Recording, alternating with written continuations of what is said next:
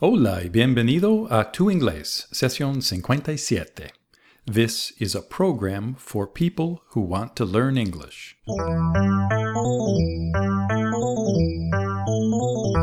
Hello, how are you? My name is Brian. I'm from the United States, the city of Boston. Considérame tu entrenador personal de inglés. En Tu Inglés, sesión 57, Vamos a ejercitar tu oído para inglés. Wow, session 57. We have studied many different themes and subjects in our previous 56 sessions, everything from phrasal verbs and the perfect tense to number dictation and the future tense. Hemos estudiado muchas cosas hasta ahora, pero seguramente todavía tienes dudas, ¿verdad? No te preocupes, es totalmente normal. De hecho, reciente les pedimos de los miembros de nuestro Tu English Club y nuestro Tu English Group en Facebook. ¿Tienes dudas sobre el inglés? Y recibimos muchas respuestas. Las dudas se tratan de cosas grandes y pequeñas. Por ejemplo, un miembro, José Hernández, de Madrid, nos escribió, Sí, tengo dudas. Tengo la duda de cómo decir duda en inglés. That's a good question, Jose. It reminds me of an old American folk song. It's a song called The Camptown Races. Camptown gals all sing a song, doo-da, doo-da. Camptown racetrack ten miles long, oh, doo-da day.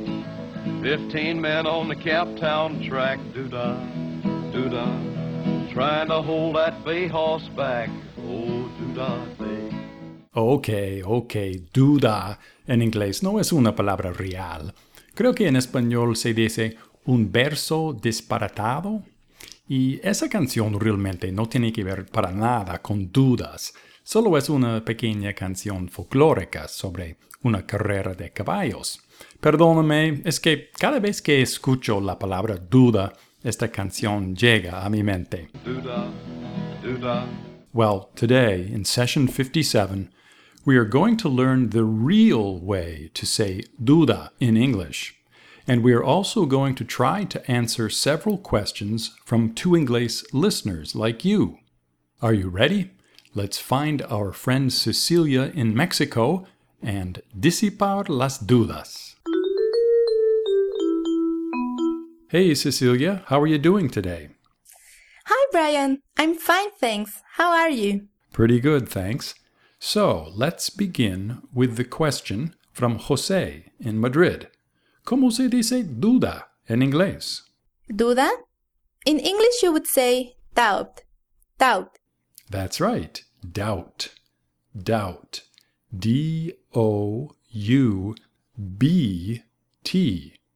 There is a silent B in the word, una B muda. Doubt. There are very few words in English that end in BT. Can you think of another one, Cecilia? Words that end in BT? Mm, sorry, Brian. I can't think of any. Okay, no problem. ¿Qué tal deuda? ¿Cómo se dice deuda en inglés? Deuda? Uh, ah, I know. Debt. The word is debt. Very good. Debt. D E B T. Again, there is a silent B. Debt. Hay muchas palabras en inglés con letras mudas y eso puede causar muchas dudas. Por cierto, Cecilia, ¿cómo dirías sin duda en inglés? Brian, your questions are very difficult today. Without, um, doubt? Without a doubt? Yes, that's right. Without a doubt. Without a doubt, you are intelligent, Cecilia. Without a doubt. También puedes decir without question. Without question, the word doubt has a silent B. Entonces, ¿cómo dirías disipar toda duda? ¿Sabes decir ese modismo en inglés? Disipar toda duda? Mm, I don't know, Brian. Dissipate all doubts? That's close. We would say clear up all doubts. Clear up all doubts. Clear up is a phrasal verb. It means aclarar or disipar. I would like to clear up all doubts about the word doubt. Right. Entonces, ¿cómo dirías? Tengo una duda. Tengo una duda. I have a doubt. That's a good literal translation, but we don't use that expression. We would say, I have a question. Tengo una pregunta. Exacto. I have a question. I have a question about how to pronounce doubt. Or you can say, I am not sure about blah, blah, blah. I am not sure about how to say tengo una duda in English. Right. Or if you like the word doubt, you could say, I am in doubt. I am in doubt about blah, blah, blah. For example, I am in doubt about whether to pronounce the B in doubt. Perfect. I am not in doubt about whether you understand how to use the word doubt. Ok, es hora de hablar de las dudas de nuestros oyentes. Y por supuesto hay una transcripción de esta sesión disponible en nuestra página web. Y si eres miembro de nuestro Tu English Club, recibirás la transcripción en tu correo. Hay más información sobre Tu English Club en tu-inglés.com. Okay, the first question is from Nuria Granados. Nuria lives in Mallorca. She needs to communicate with people in English for her work. Nuria sent us the following question. When I am writing an email and I want to say, aquí tienes, y pongo la dirección, ¿qué puedo escribir? Here you are. Good question, Nuria. Aquí tienes es una expresión muy común y sería muy útil saber decir eso en inglés. El inglés para aquí tienes depende del contexto. If you are in a restaurant, for example, and the waiter, el mesero, brings you your food, he might say, Here you go, here you go. Ok, entonces usas here you go para dar algo a alguien. Correcto. Algo físico, como comida o llaves o un bolígrafo o una botella de algo. Y en este contexto, como pensaba Nuria, también puedes decir, here you are, here you are. But Nuria, in your email, I think it would be better to say, here is, here is. For example, here is the address, or here is my phone number. Or here is my advice. Right. Well, thanks, Nuria, for your question. Here is our next duda. It is from David Perez Valdovinos. David es de tu tierra, Cecilia, es de México, específicamente Apatzingán, Michoacán. Did I pronounce that correctly? Almost, Brian. It's Apatzingán, Michoacán. Ah, okay, thanks. Well, Cecilia, could you read David's question for us? Do-da, do-da. Sure. David dice, tengo dudas con el Do you agree? Yo pensaba que antes se decía Are you agree? ¿Por qué se pregunta ¿estás de acuerdo usando el auxiliar do? Thanks for the question, David. ¿Estás de acuerdo? Es otra expresión muy útil y es importante saber decir esto en inglés correctamente. So, tell us, Cecilia, how do you say ¿estás de acuerdo in English? Do you agree? Do you agree? Right. And how would you say sí, de acuerdo? Yes, I agree. Yes, I agree. ¿Ves, David? En inglés hay un verbo to agree. I agree, you agree, we agree, they agree, etc. Y para hacer preguntas en inglés, muchas veces usamos do. Do you agree? Sí, David, piénsalo así. Estar de acuerdo es un modismo en español. No puedes traducirlo literalmente al inglés. El inglés tiene su propia manera para decir de acuerdo. De hecho, tiene su propio verbo, to agree. Good explanation, Cecilia. And do you remember how to say no estoy de acuerdo? Mm, I do not agree. I do not agree. Very good. I do not agree. También hay un verbo to disagree, to disagree. Así que puedes decir I disagree. I disagree. Y Brian, agree y disagree a veces necesitan una preposición, ¿verdad? Oh, that's a good point. In English, you can agree with someone or something. For example, you can say, I agree with you, or I disagree with you. Okay, David? I hope that helps. Thanks for sending us your question. All right, Cecilia, who is next? Our next question is from David Hernandez Garcia. David lives in Medellin, Colombia. He sent us several excellent questions, but here is my favorite. Doo-dah. David nos escribió, The word such. I've read so many times this word, and I think I get the meaning, but I'm not sure about the way I must use it, because sometimes it doesn't seem to make sense for me. Hmm, good question, David. Tu inseguridad sobre such es comprensible, porque la palabra such puede funcionar como tres palabras distintas en español. Las palabras son tal, tan y tanto. Cecilia, practicamos unas expresiones para entender mejor cómo funciona la palabra such. Por ejemplo, Cecilia, ¿cómo dirías tal pregunta? Tal pregunta, um, such a question, such a question. Correcto. Cuando hablamos de algo singular, como una pregunta, decimos such a bla bla bla. Such a question, por ejemplo. Such a question. Y Cecilia, ¿cómo se dice tales preguntas?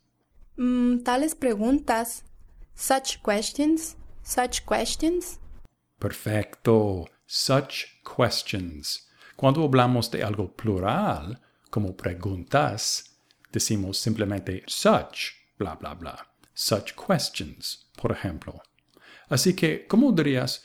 No leo tales libros. No leo tales libros. I don't read. I don't read such books. Right. I don't read such books. ¿Y cómo dirías? Yo no comería tal cosa. Yo no comería tal cosa. In English, you would say, I. I would not eat such a thing. Exactly. I would not eat such a thing. Such a thing. Tal cosa. And have you heard the expression such as? Do you know how to use that expression, such as? Mm, such as. What does it mean? Por ejemplo, ¿Vas a darnos un ejemplo, Brian? ya lo hice, Cecilia. Otro es tal como. ¿Sí? ¿Tal como qué? Ajá, Cecilia, such as quiere decir tal como o por ejemplo. Ah, okay. Now I get it. So you can say, I like Italian food, such as pizza and spaghetti. Very good, Cecilia. Here is another example. You can improve your English by listening to things such as the radio, television, movies, and, of course, podcasts. Okay, very good. Now, let's talk about some examples of the word such functioning like the word tanto. En este contexto, such es un señal de la cantidad de algo. Por ejemplo, Cecilia, ¿sabes decir tanto tiempo? ¿Sabes decir eso en inglés? ¿Tanto tiempo? Um, no sé, usando such. Uh, ah, such a. such a long time. Right, such a long time. Y yo tenía tanta prisa o yo tenía tanta afán. ¿Cómo dirías tanta prisa o tanta afán? Oh, Brian, that is difficult. Such a hurry? I had. No. I was in such a hurry. Wow, excellent. Yes, such a hurry. Such a hurry. Yo tenía tanta prisa quiere decir I was in such a hurry. Very good. Y ahora, Cecilia, hablamos de such funcionando como tan. ¿Cómo dirías? Ella es una chica tan inteligente. Mm, she is. She is such an intelligent girl. Such an ¿Por qué an? Yes, she is such an intelligent girl. Such an. Intelligent empieza con una vocal, la letra I. Así que decimos an en lugar de a. Wonderful. Cecilia, you are such an intelligent girl. Thank you, Brian. You're such a good teacher. Well, David from Medellin, I hope that helps you understand better the word such. That was such a good question. Okay, Cecilia, what's next? What is the next question from our listeners? Well, we received the same question from two different listeners Sergio Garcia in Monterrey, Mexico, and Raúl Rodríguez in Barcelona. They both want us to explain how to use the words other and another. Ah, okay. Thanks for the questions, Sergio and, and Raúl. I will try to answer you. Como saben, los dos, another y other, quieren decir otro. Pero cuando se usa another y cuando se usa other. Bueno, another normalmente quiere decir algo adicional y other quiere decir algo diferente. Por ejemplo, Cecilia, ¿cómo dirías quiero otra cerveza? ¿Quiero otra cerveza? Mm, I want another beer. Right, I want another beer. Es decir, quiero una cerveza más. I want another beer. Tenemos un dicho en inglés. Another day, another dollar. Quiere decir otro día de trabajo sin ganar mucho. Another day, another dollar. Por cierto, solo usamos another con cosas singulares. Another beer, not another beers. ¿Ok? Ahora, la palabra other. Normalmente usamos other para hablar de una cosa distinta. Por ejemplo, ¿cómo dirías, no quiero esa cerveza, quiero la otra? Mm, I don't want. Mm, I don't want that beer. I want the other. Right. La otra es the other. The other. O veces la gente dirá the other one. I want the other one. Pero quiere decir el otro o la otra. The other. Y Cecilia, ¿cómo dirías tengo otros planes? Tengo otros planes. Mm, I have. I have other plans. Very good. I have other plans. I have other plans. ¿Y dónde están los otros? ¿Cómo dirías eso? Where are the others? Where are the others? That's right. Where are the others? ¿Dónde están los otros? ¿O dónde están los demás? ¿Ven la diferencia, Raúl y Sergio, entre another y other? En general, another es para hablar de algo adicional y other para algo diferente. And now I think it's time for another question. Doo-dah, doo-dah. Brian, the next question is from Mado Rocamora in Barcelona. Mado would like to know the difference between the question, how much, and the question, how many. Cecilia, would you like to try to answer Mado? Well, okay, I will try. Mado, creo que la diferencia tiene que ver con el número de cosas de que estás hablando. Por ejemplo, dirías, how much money, pero a la vez dirías, how many dollars. ¿Me explico? That's right, Cecilia. Yo agregaría el siguiente. Mado, quizás hayas oído el- del concepto de nombres contables y nombres incontables. Hay nombres como, por ejemplo, money, que no se pueden contar. No existe two monies o three monies, solo existe money. Así que money es un nombre incontable. Por otro lado, dollar es un nombre contable. One dollar, two dollars, three dollars, etc. We use the phrase how many to talk about countable nouns, and we use the phrase how much to talk about non countable nouns. Mado, es igual que la diferencia entre cuánto y cuántos. ¿Cuánto dinero tienes? How much money do you have? ¿Cuántos dólares tienes? How many dollars do you have? ¿Cuánto leche hay? How much milk is there? ¿Cuántos vasos de leche hay? How many how many glasses of milk are there? Creo que tienes la idea, Amado. Cuánto quiere decir how much y cuántos quiere decir how many. Okay, Cecilia, how many questions do we still have? And how much time is there to answer them? Brian, sorry, but we don't have much time left. But there are many questions. The next question is from Fernando Ruiz Rubio.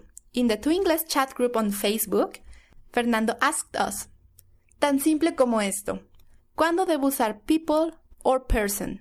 Hmm, that's a good question, Fernando. Let's start by counting, okay, Cecilia? Una persona. One person. Dos personas. Two people? Correcto. Dos personas quiere decir two people. Hoy en día en inglés, people es la forma plural de person en inglés. Three people, four people, one hundred people, etc. Y sabes, en este asunto, el inglés es más fácil que el español. Es decir, también usamos people cuando ustedes dirían gente. Por ejemplo, Cecilia, ¿cómo dirías gente rica? Mm, rich people? Right, rich people. ¿Y cómo dirías, él es una persona muy rica? He's a very rich person. Good. He is a very rich person. Pero si te pregunto, ¿cuántas personas hay? ¿Cuántas personas hay aquí? Mm, how many How many people are there? Right. How many people are there? Pero cuidado con la siguiente pregunta. ¿Cómo dirías, ¿qué va a pensar la gente?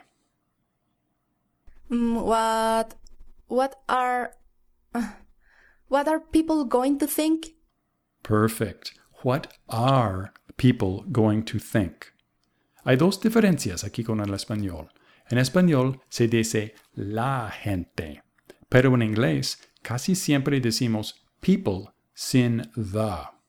Además, people en inglés es plural, mientras gente es singular.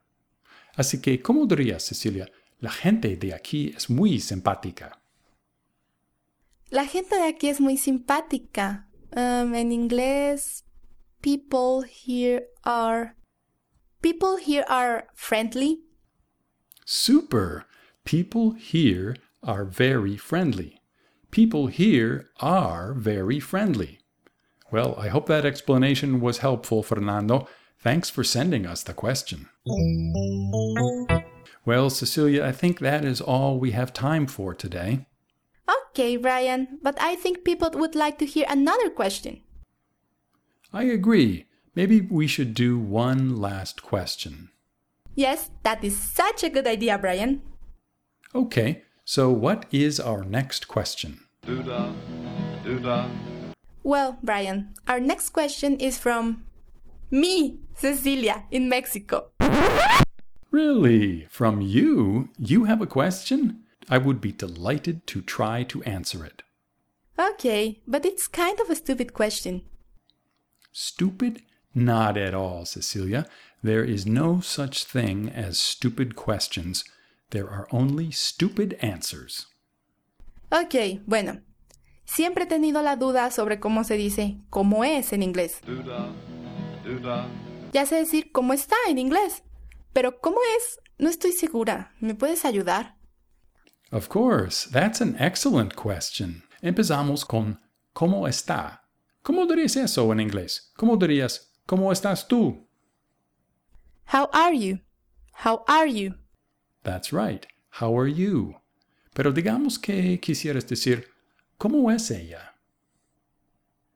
No sé, Brian. Normalmente cómo se traduce a how, ¿verdad?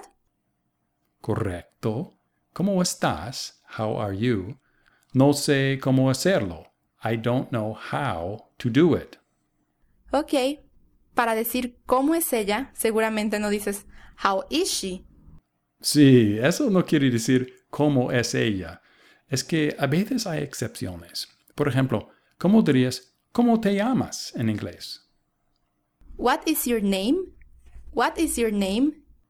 That's right. What is your name? En este ejemplo, ¿cómo se traduce a what? Ah, ok. Entonces, ¿cómo es ella? Se traduce a what is she? Pero eso no tiene sentido. Okay, I am going to give you the answer. ¿Cómo es ella? translates to What is she like? Ok, now I remember. ¿Y cómo es Boston? Sería What is Boston like? Excellent. ¿Y cómo es el clima en invierno en Boston? What is what is the weather like? What is the weather like in Boston in the winter? Yes, very good. And the answer is, like I told you in session one, the weather in Boston in the winter is cold. Well, thanks for your help today, Cecilia. You are welcome, Brian. And thanks to all of our listeners who sent us their questions. You are wonderful. Yes, thanks a lot, everybody. Sorry we couldn't use all of your questions, but we appreciate your interest. Well, see you later, Cecilia. Okay, Brian. See you again soon. Well, that is it for Tu Inglés, session 57. Si tienes preguntas o comentarios, envíame un mensaje en nuestra página web o en Facebook. Thanks for listening y éxito con Tu Inglés. Camptown gals all sing a song, doo-da, doo-da. Camptown racetrack ten miles long, oh, doo-da day.